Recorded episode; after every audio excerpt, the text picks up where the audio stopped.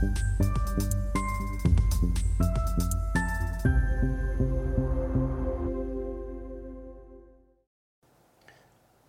Bonjour, bienvenue sur Investor TV dans notre émission Bourse où euh, des euh, gérants de fonds, euh, spécialistes des marchés, de la finance, viennent nous partager leurs convictions, leurs valeurs, leurs thèmes préférés du moment.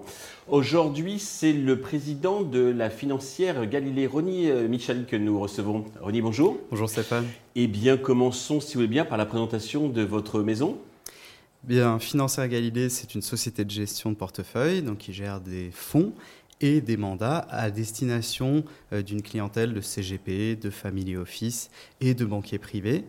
Euh, et en fait, on a une expertise dite multithématique, c'est-à-dire qu'on va créer pour nos partenaires des portefeuilles 100% thématiques grâce à notre outil propriétaire qui s'appelle le Codex des thématiques et qui a segmenté les 25 thématiques qui nous semblent être les thématiques d'avenir euh, quand je dis thématiques d'avenir, ça veut dire qu'elles ont des perspectives économiques et également du potentiel boursier, puisque c'est ça qui va nous intéresser.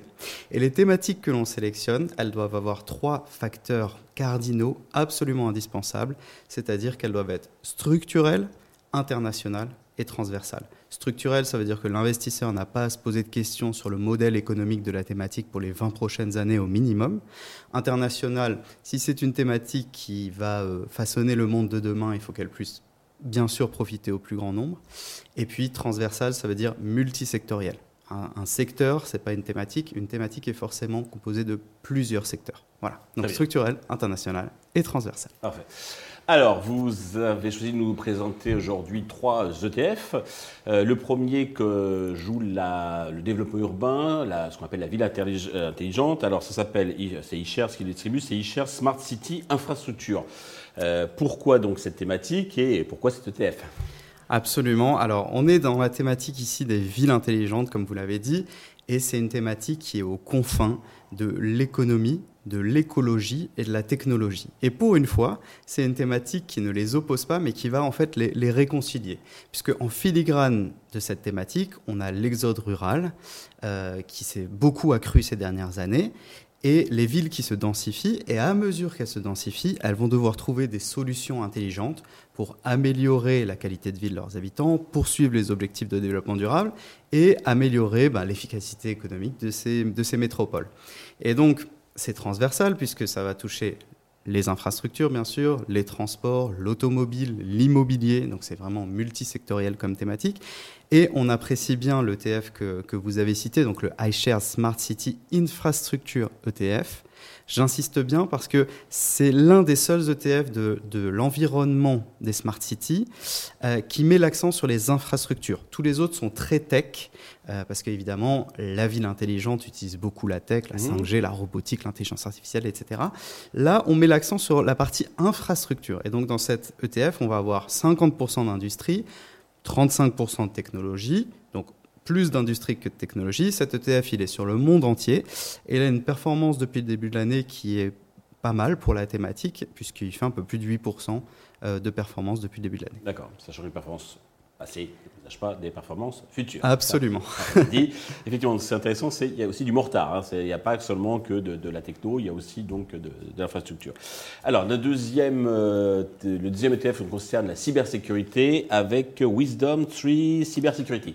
Absolument. Alors là, on est dans la thématique cybersécurité. C'est une thématique qui évidemment a le vent en poupe puisqu'on évolue maintenant dans un monde hyper digitalisé avec une importance qui a été catalysée par le télétravail après la pandémie, puisque c'est pas tout de mettre les gens en télétravail, il faut les mettre en télétravail avec des accès sécurisés, sur des clouds sécurisés. Donc il y a eu une explosion des VPN, une explosion des clouds sécurisés ces, dernières années, et on a aussi euh, un développement de l'e-commerce, de, l'Internet des objets, de l'intelligence artificielle qui requiert des services de cybersécurité. Alors moi, ce qui m'a frappé dans cette thématique, c'est que plus d'une entreprise sur deux, selon les statistiques, euh, qui est victime d'une attaque a une perte de chiffre d'affaires. On a aussi euh, plus de 30% des sociétés attaquées qui sont obligées de licencier. Et puis, on a le temps moyen, et là c'est vraiment une statistique éloquente, le temps moyen de reprise de l'activité après une attaque informatique, c'est 21 jours, c'est énorme hein, en termes de perte de business.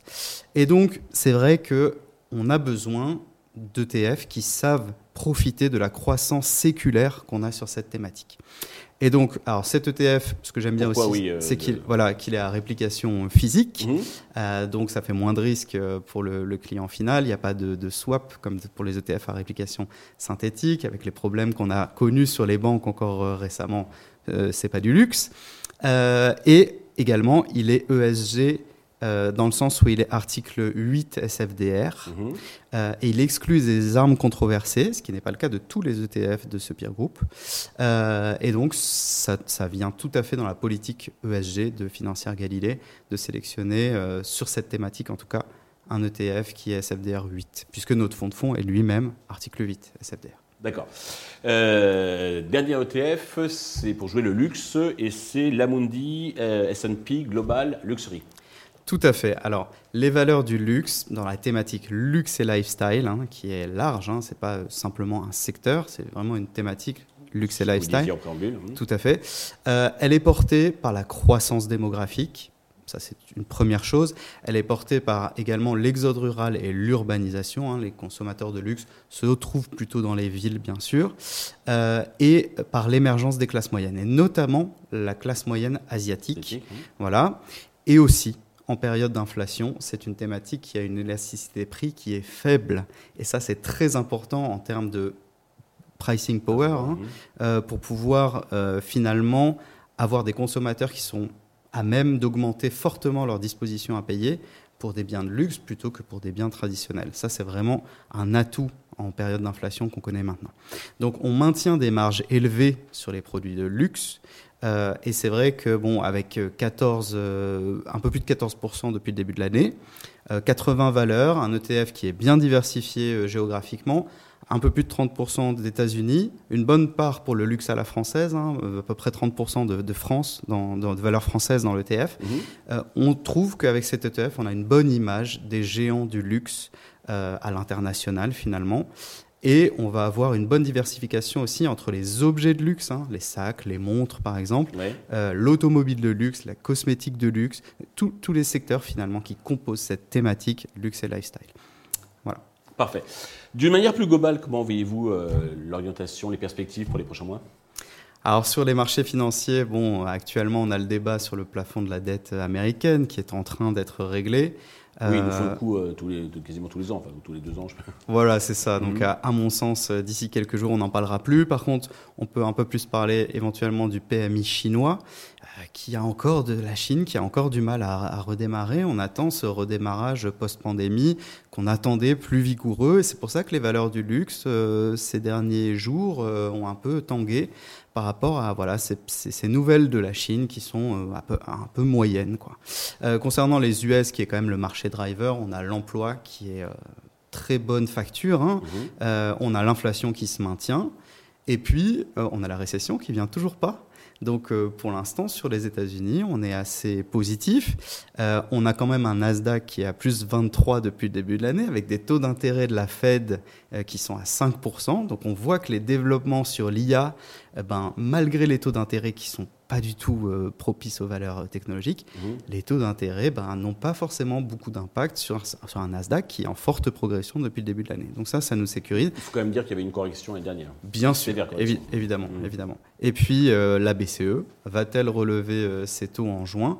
Pour l'instant, on a des bons chiffres sur l'inflation européenne. Donc voilà, notre scénario global, le scénario macro retenu, si vous voulez, par Financière Galilée, c'est qu'on a une bonne progression. On peut avoir une petite respiration, 5-8% peut-être euh, de, respiration pour euh, entamer euh, une fin d'année qui, si l'inflation continue de baisser comme elle le fait, peut être très bonne, et notamment sur les valeurs de croissance. Ouais, sur une tendance haussière. Voilà. Ronnie, merci de nous avoir partagé votre, expertise. merci à tous de nous avoir suivis. Je vous donne rendez-vous très rapidement sur Investir TV avec un autre expert de, la finance des marchés qui viendra nous partager ses convictions et son savoir.